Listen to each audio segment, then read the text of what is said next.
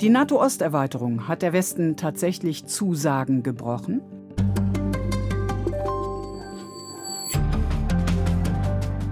Liegen die tieferen Gründe des russischen Krieges gegen die Ukraine in der Ausdehnung westlicher Bündnisse? In Moskau wird jedenfalls immer noch und immer wieder kolportiert, der Westen habe 1990 im Rahmen der Vorverhandlungen zur deutschen Wiedervereinigung versprochen, die NATO nicht nach Osten auszuweiten. Die amerikanische Historikerin Marie Elise Cerotti Professorin an der Johns Hopkins School of Advanced International Studies, hat gerade ein Buch dazu vorgelegt. Guten Tag, Frau Professor Serotti. Guten Tag. Mattei fragt. Ein Podcast mit Sabina Mattei. Was sagen Sie nach zwei Jahrzehnten Forschung? Hat der Westen Moskau je versprochen, die NATO nicht nach Osten auszuweiten? Versprochen nicht. Es kam zwar in Gesprächen auf, aber versprochen nicht. So ist die kurze Antwort. Ja, dann sehen wir uns für die längere doch mal die Fakten an. Steht dazu was im 2 plus 4 Vertrag, der die deutsche Wiedervereinigung 1990 besiegelte? Laut 2 plus 4 Vertrag darf sich die NATO erweitern. Im Sinne von, das Artikel 5 Gebiet darf sich erweitern. Artikel 5 ist das Herzstück des NATO-Vertrages. Dieser Artikel besagt, ein, eine Attacke gegen ein Land ist wie eine Attacke gegen alle Mitgliedsländer. Und im 2 plus 4 Vertrag wird klargestellt, schriftlich, dieses Gebiet darf sich jenseits äh, der ehemaligen Frontlinie erstrecken, sprich auf das Gebiet der ehemaligen DDR. Der Vertrag sagt das Gegenteilige von dem, was Putin behauptet. Das heißt, diese Behauptung von der gebrochenen Sicherheitszusage, das ist eine Legende.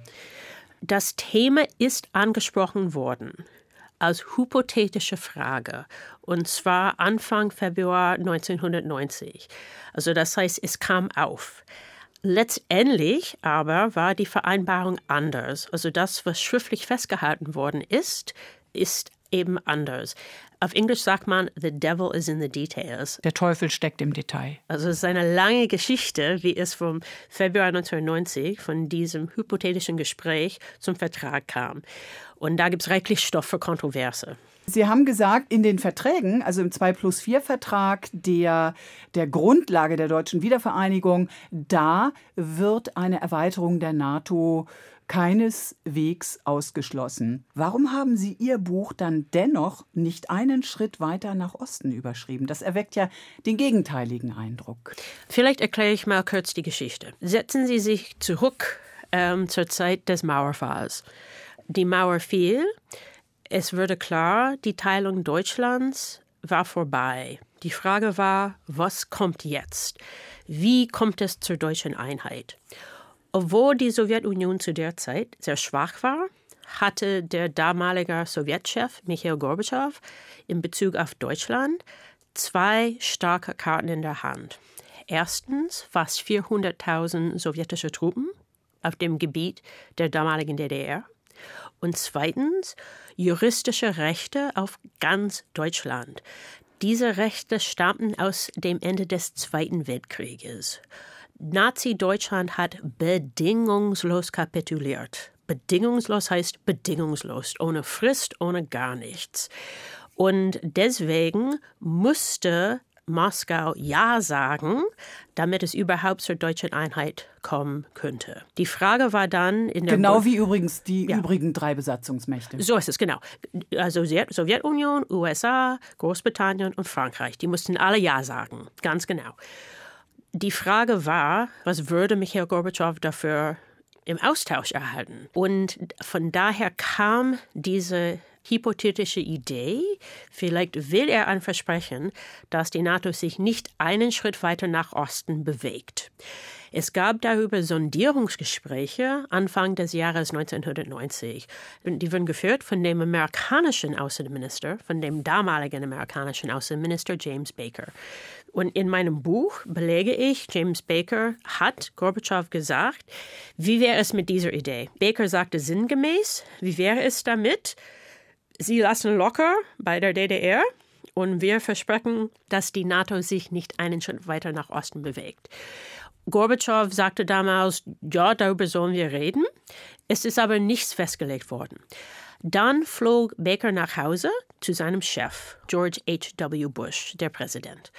Und Präsident Bush sagte James Baker, Jim, du bist zu weit aus dem Fenster gelehnt. Das will ich nicht. Ich glaube nicht, dass wir Gorbatschow so ein Versprechen geben müssen ich will nicht über die Zukunft der NATO verhandeln. Also die, ich rede jetzt wie Präsident Bush. Die NATO hat gerade den Kalten Krieg gewonnen. Warum sollen wir um, um Gottes Willen da Zugeständnisse machen? Baker wurde im Grunde genommen zurückgepfiffen. Baker hat sich dann beim Auswärtigen Amt gemeldet, hat einen Brief geschrieben, das habe ich entdeckt und ist in meinem Buch. Er schrieb, ich habe für Verwirrung gesorgt, reden wir nicht mehr drüber. Aber trotzdem wurde zum Beispiel von Hans-Dietrich Genscher darüber noch gesprochen, oder? Genau, genau. Also der, der damalige Bundesaußenminister Hans-Dietrich Genscher hat diesen Brief mehr oder weniger ignoriert. Es gab auch übrigens das Problem, Helmut Kohl hatte auch von einer Nichterweiterung gesprochen. Jetzt, ich rede jetzt von Anfang Februar. Also Februar 1990. Und Bush konnte nicht einfach Kohl zurückpfeifen. Also Bush war nicht der Chef von Kohl. Er hat stattdessen es auf eine andere Art gemacht. Bush hat Kohl nach Camp David eingeladen. Das ist eine seltene Ehre. Und so unter vier Augen vor dem Kamin in etwa haben sie das dann besprochen. Und Bush sagte Kohl, wir, wir verhandeln nicht über die Zukunft der NATO, zur Hölle damit, auf Englisch, to hell with that. Dann sagte Kohl, okay, wenn wir nicht über die Zukunft der NATO sprachen, dann wird es eine Geldfrage sein. Bush hat geantwortet, sie haben tiefe Taschen. Also das Thema eine Nichterweiterung verschwand aus den Gesprächen. Es hat aber eine Weile gedauert, bis Gorbatschow das gemerkt hat. Und dann kam es so wie erwartet im Februar. Am Ende war es eine Geldfrage. Es kam, wie diskutiert, zum 2 plus 4 Vertrag. Drin steht ausdrücklich, die NATO darf sein Territorium östlich der Frontlinie erweitern auf das Territorium der DDR. Und im Austausch bekam Moskau Milliarden von Deutschmark. Dieser Vertrag ist nicht nur unterzeichnet worden, sondern auch ratifiziert worden. Und dazu. Und ist damit gültiges Recht. Oh, ist gültiges Recht bis heute. Und dazu bekam Moskau auch die versprochenen Milliarden. Für mich ist wichtig, was schwarz auf weiß im Vertrag steht. Also das waren alle Profis. Es ging um alles. Es ging um die Einheit Deutschlands. Es ging um das Ende des Kalten Krieges. Gewissermaßen ging es um das Ende des Zweiten Weltkrieges. Es ist nicht, dass irgendjemand vergessen hatte, irgendetwas aufzuschreiben. Also das Thema, ein Versprechen, nicht einen Schritt weiter nach Osten, würde besprochen Letztendlich stand aber nicht im Vertrag. Also das ist äh, eine Hypothese gewesen und solche Hypothesen werden ja in Verhandlungen auch immer wieder aufgeworfen und verworfen. Ja. Warum wärmt der jetzige russische Präsident Wladimir Putin den Vorwurf der gebrochenen Zusage dann trotzdem immer wieder auf? Ja. Er will seinen Krieg rechtfertigen. Er will seine Gräueltaten rechtfertigen. Ich möchte hier meine Hochachtung für den Mut der Ukrainer ausdrücken. Also es ist die Gräueltaten, die sie da erleben. Also das ist, das ist unfassbar. Und Putin benutzt diese Geschichte, um das zu rechtfertigen. Also seine Taten in der Ukraine lassen sich durch nichts rechtfertigen. Aber er tut sein Bestes. Und er erzählt von dieser Idee, es habe ein festes Versprechen gegeben. Das stimmt nicht. Er, erzählt das immer. Das heißt, er bezieht sich auf die Gespräche im Februar 1990, wo diese Frage hypothetisch im Raum stand, lasst aber dabei vollkommen außer Acht den Vertrag, der, wie gesagt, unterschrieben und ratifiziert worden ist, und zwar von, von Moskau. Weil es ihm in den Kram passt. So ist es. Was halten Sie denn davon, dass auch so mancher deutsche Politiker, Politologe, Publizist auf die Osterweiterung zeigt, um das aggressive Verhalten Moskaus manchmal gar zu entschuldigen oder zu rechtfertigen. Also ich, ich, ich kann nur für mich selbst sprechen, aber ich finde, seine Gräueltaten in der Ukraine lassen sich durch nichts rechtfertigen. Also er, er schießt Raketen auf Krankenhäuser, wo werdende Mutter Kinder gebären. Das lässt sich meines Erachtens durch nichts rechtfertigen. Gehen wir mal einen Schritt weiter. Äh, was führte denn eigentlich dazu, dass die NATO dann Ende äh, der 90er Jahre tatsächlich äh, Polen, Ungarn und Tschechien aufnahm und damit die Osterweiterung einleitete? Also tatsächlich Nägel mit Köpfen machte. Ja. Also ich möchte auch ganz klar ausdrücken, ich bin keine Gegnerin der NATO-Osterweiterung. Ich glaube an Selbstbestimmungsrecht. In den 90er Jahren waren diese Länder alle neue Demokratien wollten Mitglieder werden, laut Helsinki-Prinzip haben das Recht, ein Bündnis auszusuchen. Die NATO hat auch das Recht, sie aufzunehmen. Ich habe aber ein Problem damit, wie die Osterweiterung stattfand. Also das ist ähm, das Hauptargument des Buches. Wir müssen verstehen, damals haben Leute über die verschiedenen Methoden der Erweiterung debattiert. Leider ähm, ist die Methode, die tatsächlich benutzt worden ist, nach meinem Dafürhalten, das der ähm, nicht der beste war. Welche Methode meinen Sie jetzt? Die Frage war, wie erweitern wir die NATO? Eine Idee war, und das ist die Idee, die sich durchsetze, alles oder nichts. Wir lassen ähm, Länder einfach rein, entweder sie bekommen Artikel 5 oder gar nichts der damalige Präsident Clinton. Also Anfang, Vollmitgliedschaft oder Nichtmitgliedschaft. Genau, es gibt nichts dazwischen. Der damalige US-Präsident, damals war es Bill Clinton, er kam im Jahr 1993 ins Amt. Er sagte, das will ich nicht machen, damals. Denn wir haben gerade die Frontlinie des Kalten Kriegs wegradiert. Wenn ich jetzt auf einmal ein paar Ländern Artikel 5 gebe, dann zeichne ich eine neue Linie durch Europa. Warum soll ich um Gottes Willen eine neue Linie zeichnen, wenn wir gerade die alte Linie revegardiert haben? Ich rede hier jetzt etwas salopp. Natürlich ähm, war das eine Entscheidung der NATO insgesamt, nicht nur von Präsidenten Clinton, aber ich rede jetzt, jetzt mal salopp äh, von Präsident Clinton, denn natürlich hat USA innerhalb der NATO sehr viel Einfluss. Und als, als der damalige polnische Präsident Lech Walesa ähm, Václav Havel aus der Tschechoslowakei zu Clinton kam und, und sagten, wir wollen die NATO. Clinton sagte, ich verstehe das. Bloß wenn ich Ihnen Artikel 5 gebe, dann zeichne ich eine neue Linie. Es bleiben Länder außen vor, vor allem die Ukraine. Wir mhm. lassen die Ukraine außen vor. Wir lassen die Ukraine allein mit den Russen. Er sagte schon damals, Anfang der 90er, ähm, der Frieden in Europa hängt von der Ukraine ab. Äh, ich als Forscherin bin fast vom Stuhl gefallen, als ich das gelesen habe. Laut dieser Methode, alles oder nichts, wenn Clinton Polen, Ungarn Artikel 5 gibt, dann sind sie Artikel 5 Gebiet und die Ukraine nicht. So ist die Ukraine außen vor gelassen. Warum überhaupt der Ausschluss der Ukraine? Warum war Clinton davon überzeugt, ähm, dass wenn Ungarn und Polen und die Tschechische Republik aufgenommen würden, dass dann die Ukraine außen vor bleiben müsse? Aus verschiedenen Gründen. Erstens, als sie unabhängig wurde, war die Ukraine auf einmal die drittstärkste Nuklearmacht der Welt. Größer aus China, größer aus Großbritannien, größer aus Frankreich. Und zwar wegen der sowjetischen Raketen, die auf dem Territorium von der Ukraine standen. Natürlich war Kontrolle über diese Raketen in Moskau.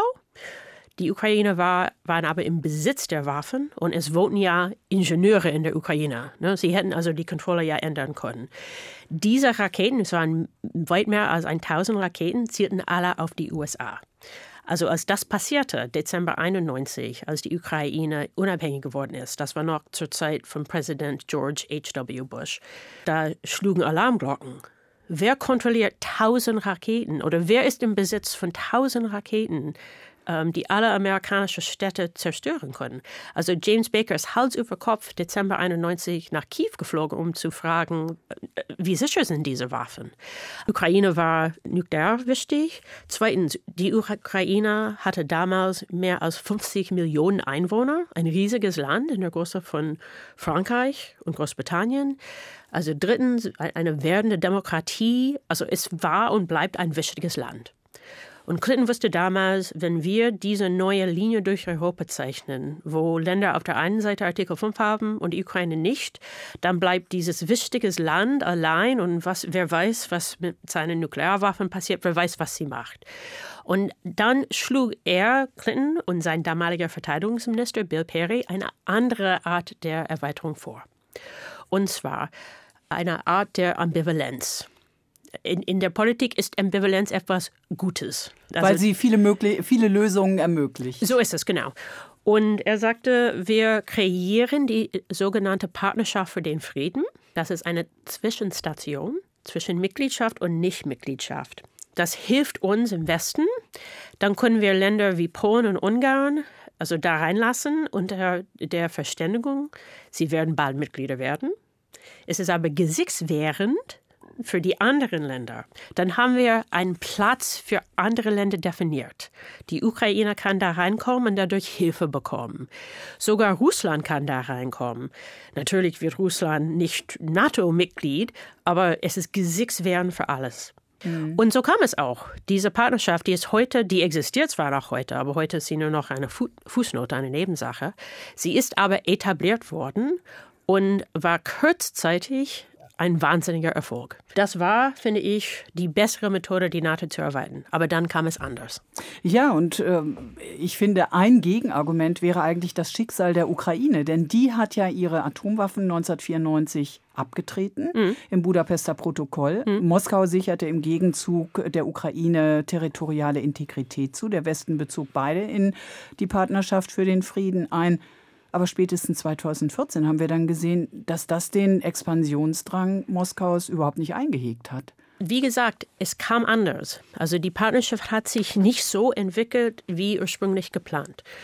Die ursprüngliche Idee war, Länder kommen rein in die Partnerschaft, können sich dann der NATO anpassen, denn es gibt ja vieles Technisches, was angepasst werden muss, können fast bereit werden, Mitglieder zu werden und dann, wenn der Ernstfall eintritt, können dann in Handumdrehen Mitglieder werden. Es kam aber anders mit der Ukraine, denn im Jahr 94 passierte verschiedene bedeutende Ereignisse.